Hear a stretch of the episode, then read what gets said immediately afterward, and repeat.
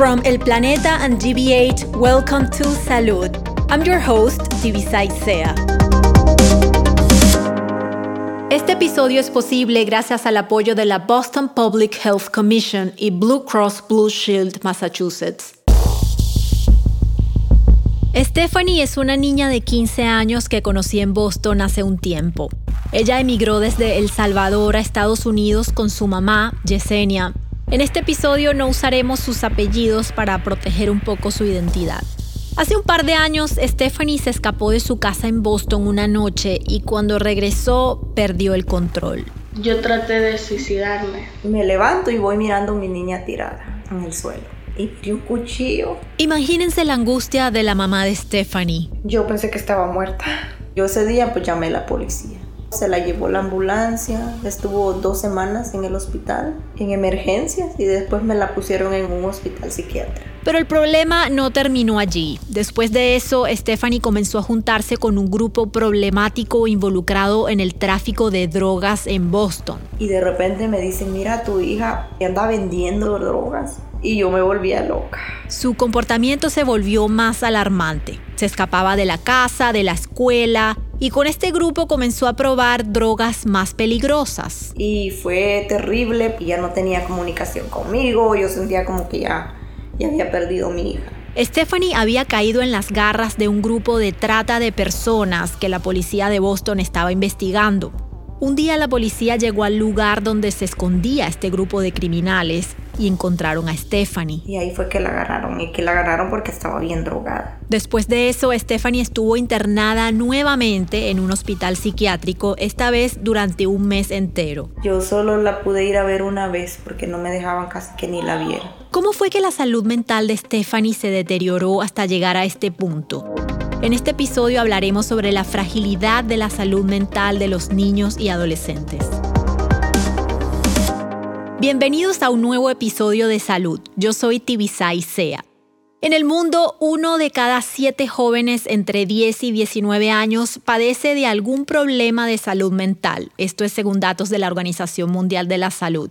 La depresión, la ansiedad y los trastornos del comportamiento son las principales causas de enfermedad y discapacidad entre los adolescentes. La doctora María Ferreras es consejera clínica con un posgrado en trauma psicológico de Harvard University. Conversamos con ella para entender cómo se manifiestan estos problemas en los niños y adolescentes. La depresión no es más que ese sentimiento de tristeza que es inexplicable los niños no están todavía formados para expresar esa tristeza. También se sienten con esa tristeza. Puede ser difícil pensar que alguien tan joven pueda tener depresión o ansiedad. Pero la doctora nos aclara que no hay edad para estos problemas. Cualquiera puede tener ansiedad y la ansiedad se presenta en cualquier momento de nuestras vidas. Ahora, ¿cómo se manifiestan los problemas de salud mental en los niños y adolescentes? ¿Cómo podemos darnos cuenta de que algo no anda bien? Escuchamos a Abel Saraiva. Él es psicoanalista y coordinador de una organización venezolana que trabaja con la UNICEF para la promoción y defensa de los derechos humanos de la niñez y adolescencia. Abel, ¿a qué debemos prestar mayor atención? Todo lo que implica cambios eh, en las funciones gruesas de la vida, o sea, por ejemplo, alteraciones en cuanto a la forma de alimentarse, alteraciones en cuanto a la forma del dormir, tanto por exceso como por defecto. La aparición, por ejemplo, de lesiones físicas, de autolesiones, es una señal de alarma muy importante de la que hay que estar atentos. Además, la doctora María Ferreras dice que hay que poner ojo en el círculo social. Necesitas llevar a tu hijo a donde los amigos, saber con quién se junta, saber ese amigo que visita, saber qué es lo que hace. Porque a veces el amigo, ese niño, está metido en problemas en la calle porque la calle le da más respuesta que la casa.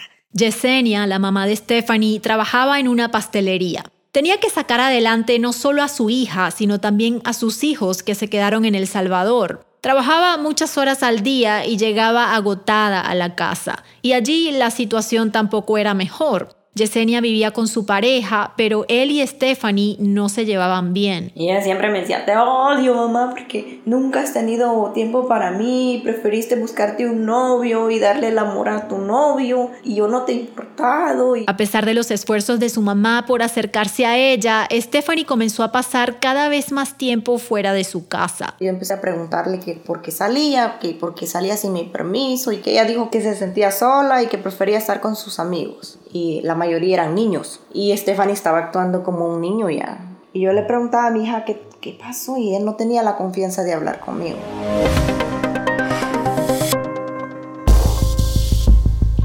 Cuando los jóvenes se alejan de la familia y se sienten desamparados, se vuelven mucho más vulnerables. Y esto fue precisamente lo que pasó con Stephanie. Un día su mamá descubrió que estaba consumiendo marihuana apenas a los 11 años. Y eso fue bien difícil para mí porque fue la primera vez que yo veía que ella estaba haciendo eso y la enfrenté y me gritó y me dijo que a mí no me importaba su vida y que la dejara, que ella se sentía sola, que no tenía ni papá ni mamá y que a mí ella no me importaba. Al comienzo del episodio nos enteramos de que Stephanie intentó quitarse la vida. Traté de suicidarme porque yo me sentía sola, yo me sentía como que yo no valía nada. Un momento durísimo para ella y para su mamá. Es muy triste pensarlo, pero el suicidio en niños y adolescentes es un riesgo muy real. A nivel mundial, el suicidio es una de las principales causas de muerte en la población de menos de 19 años. Abel Saraiva dice que muchas veces los padres piensan que las amenazas de suicidio son una manipulación. Creo que es clave no subestimar cuando aparecen pensamientos vinculados a la muerte, pensamientos vinculados al suicidio, los cuales pues nos alertan de que hay algo que está pasando. Pero incluso si es solo una amenaza, nos habla mucho de un deterioro grave de la salud mental.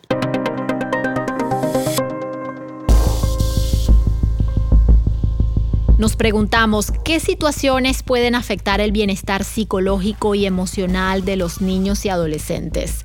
Stephanie también tuvo problemas en la escuela. Me hacían bullying, nadie quería ser mi amigo, me hacían comentarios feos, como nadie quiere estar contigo, nadie se quiere sentar contigo, tú no le caes bien a nadie. Según Saraiva, el bullying o acoso escolar es una de las formas de violencia que produce mayor cantidad de efectos devastadores. La violencia en el contexto de la escuela, especialmente en el caso del bullying, no solo va a producir efectos emocionales inmediatos, sino que va a producir efectos físicos a largo plazo. Un estudio del King's College de Londres demuestra que hay efectos inflamatorios en el cuerpo hasta 50 años después de haber experimentado este tipo de situaciones de violencia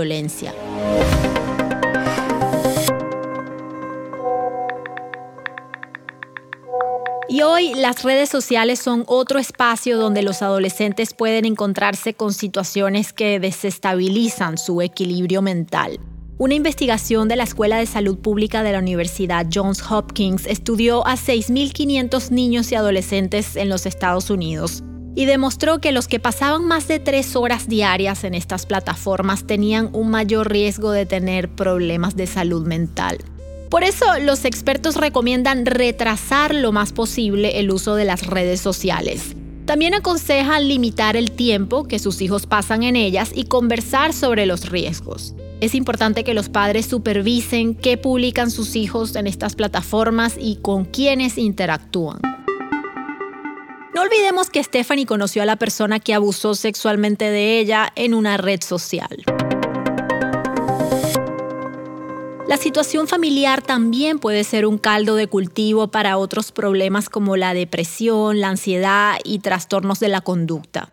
Además del bullying que sufría en la escuela, Stephanie no encontraba tranquilidad en su casa. Antes yo tenía un padrastro y solo habían peleas en mi casa y yo apenas recibía atención. Yo me sentía sola, yo me sentía como que no valía nada. O sea, no lo aceptaba como papá y tampoco él como que se sentía incómodo porque no era su papá. La pareja de su mamá no se convirtió en la figura paterna o protectora que Stephanie necesitaba. Y a pesar de que su mamá estaba muy pendiente de ella, Stephanie se sentía abandonada.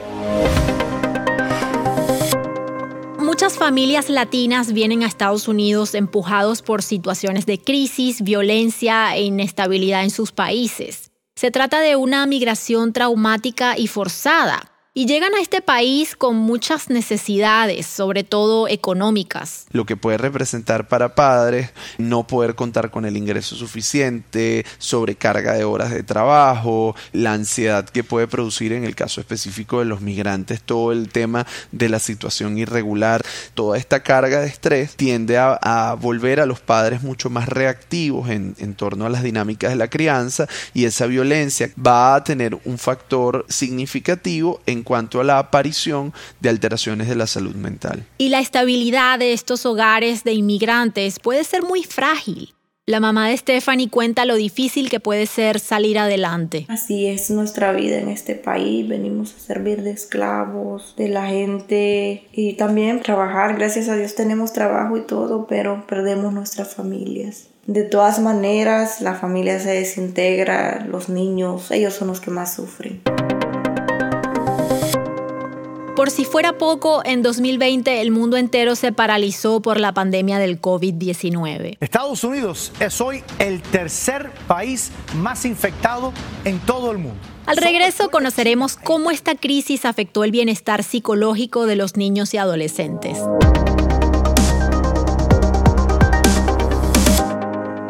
¿Has oído hablar que todavía puedes contraer COVID-19 aunque estés vacunado? Sí, es verdad. Pero también es verdad que las personas vacunadas tienen muchas menos probabilidades de terminar en el hospital.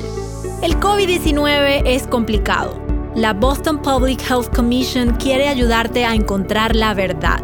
Obtén más información sobre el COVID-19 y cómo vacunarte visitando boston.gov slash COVID Facts.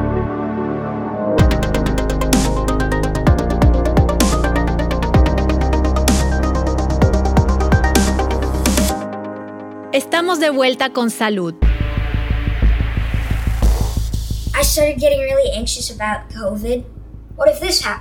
El COVID me dio mucha ansiedad. Pensaba constantemente, ¿qué pasa si me contagio? Y comencé a sentir ansiedad por todo. Él es Alessandro Traverso. Cuando comenzó la pandemia a principios de 2020, él solo tenía 8 años.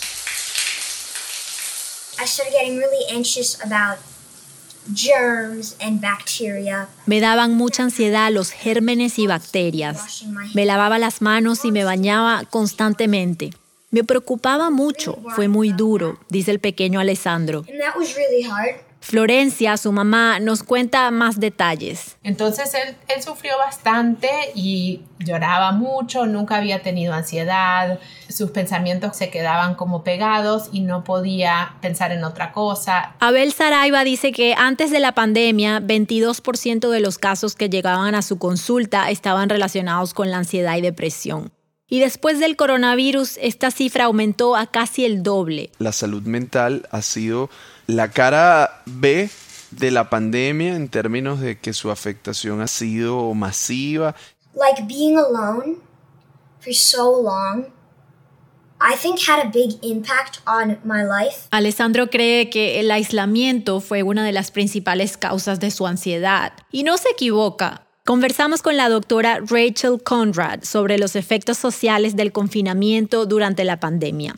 Ella es directora del programa de salud mental para jóvenes del Brigham and Women's Hospital en Boston. Los niños y adolescentes manejan el estrés compartiendo con amigos, ejercitándose, practicando deportes. Durante la pandemia no tenían estas opciones. Las escuelas cerraron y los niños estaban en sus casas aburridos y muy solos. Abel Saraiva nos comenta cómo el cierre de las escuelas durante la pandemia pudo afectar el bienestar de los jóvenes. Cuando la escuela cierra presencialmente, para los niños y los adolescentes se produce un repunte importantísimo en cuadros de alteración del estado de ánimo, puesto que la escuela es un espacio protector, no solo porque existen adultos significativos, sino que también eh, porque hay compañeros, hay vínculo, hay un tejido social que protege. Pero paradójicamente volver a la vida normal no ha sido tan fácil. Y sobre todo para los adolescentes, les está costando retomar el ritmo. Muchos tienen problemas para ser amigos y para integrarse a las actividades normales. Muchas escuelas en los Estados Unidos cuentan con un trabajador social, un psicólogo o enfermero para atender a los estudiantes y esto es muy bueno. La doctora Conrad nos explica en qué consiste esta atención. The schools can help recognize the symptoms of anxiety and depression. Las escuelas pueden ayudar a reconocer los síntomas de ansiedad y depresión y ofrecer programas de ayuda e incluso dar tratamiento en la escuela a aquellos que lo necesiten.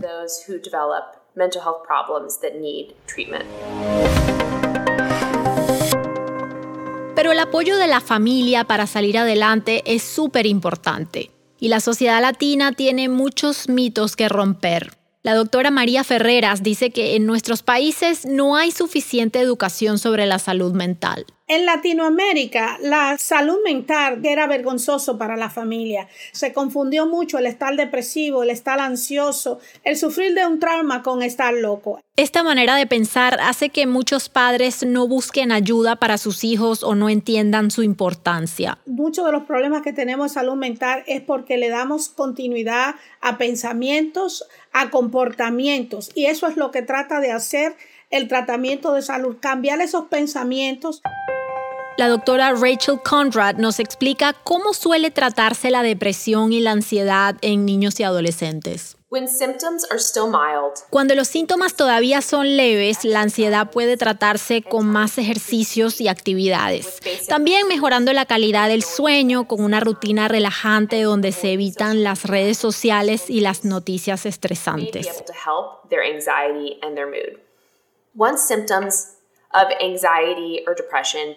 Una vez que los síntomas de la ansiedad o depresión se vuelven más severos, es importante una evaluación formal. Si los adolescentes comienzan a hacerse daño o a hablar sobre el suicidio, estamos realmente ante una emergencia.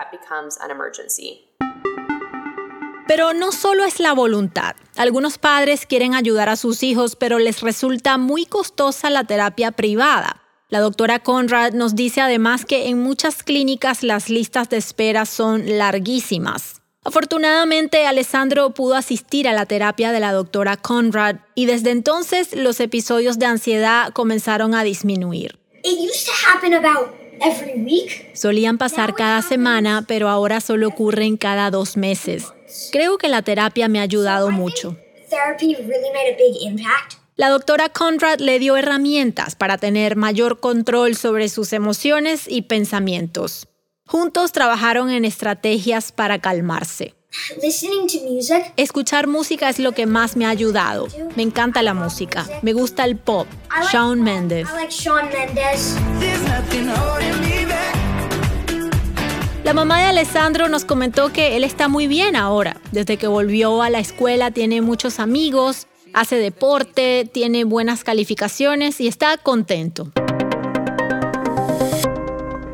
¿Qué más pueden hacer los padres por la salud mental de sus hijos? Conversamos con Eli Bravo, él es terapista sistémico, periodista y autor. Para él es fundamental la empatía, poner atención y realmente escuchar. Nos cuesta escuchar a nuestros hijos. Eh, muchas veces estamos más concentrados en enseñarles, en decirles, en educarles y a veces en regañarles pero no nos tomamos el tiempo para escuchar lo que está sucediendo con ellos. La comunicación cercana ayuda a los padres a conocer mejor a sus hijos y también tiene un gran impacto en su autoestima. Las palabras que usamos con nuestros hijos marcan su manera de verse a sí mismo. Uno de los mensajes importantes que le podemos dar a nuestros hijos es que los queremos y estamos allí para ellos. Se trata de un modelo de crianza respetuosa, lo que no significa que no hay disciplina y orden.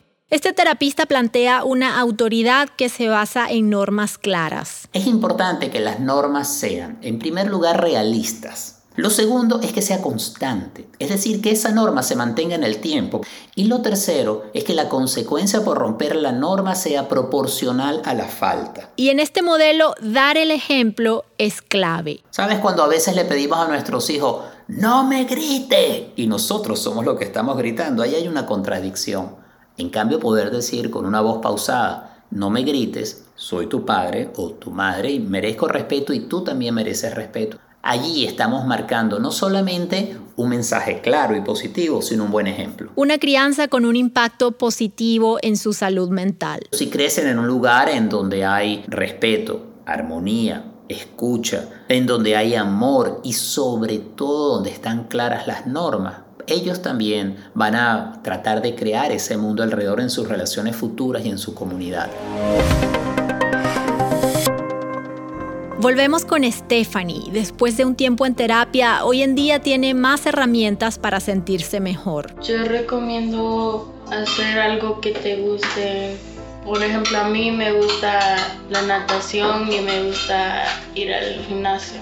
Y también me gusta el baile. Y cuando yo me siento mal, yo trato de distraerme. Su mamá nos dice que volvió a la escuela y tiene muy buenas calificaciones. Cuando salí del hospital me recuperé, me paré, empecé a trabajar y pues me iba bien. No sé qué me pasó. El proceso para recuperar la salud mental puede ser largo y lleno de incertidumbres, pero los más afortunados renacen llenos de fuerza. Nos quedamos con esta reflexión del pequeño Alessandro, un consejo que vale para todas las edades. Aún en los momentos más difíciles, uno siempre puede contar con sí mismo. Si vives en Estados Unidos y necesitas ayuda, puedes enviar un mensaje de texto o llamar al 988. La línea se llama Suicide and Crisis Lifeline y está para ayudar a las personas que tienen trastornos mentales y pensamientos suicidas en los Estados Unidos. Gracias por escucharnos hasta aquí. En cada episodio de Salud estaremos conversando con expertos de clase mundial que nos darán luces sobre cómo vivir más y mejor. También escucharás historias reales de inmigrantes latinos y su salud. Puedes sintonizar Salud todos los sábados a las 9 y media de la mañana por GBH 89.7 o donde sea que escuches tus podcasts. Este episodio fue producido por Claudia Ginestra y escrito por Michelle Núñez. En la musicalización, diseño de sonido, edición y mezcla, Francisco Díaz. Yo soy Tibisay Sea. Salud es una colaboración de El Planeta, GBH y la Oficina de Inclusión de Diversidad y Asociación Comunitaria de Harvard Medical School. Este episodio fue posible gracias al apoyo de la Boston Public Health Commission y Blue Cross Blue Shield Massachusetts. Queremos escucharte. ¿Qué te pareció este tema? Envíanos tus comentarios y sugerencias a nuestras redes sociales arroba el planeta Boston en Instagram y Twitter. También te invitamos a suscribirte a nuestro newsletter de salud ingresando a www.elplaneta.com/salud. Hasta pronto. El contenido de este programa no pretende ser un sustituto del consejo, diagnóstico o tratamiento médico profesional. Siempre busque el consejo de su médico para cualquier pregunta que pueda tener respecto a su salud. GBH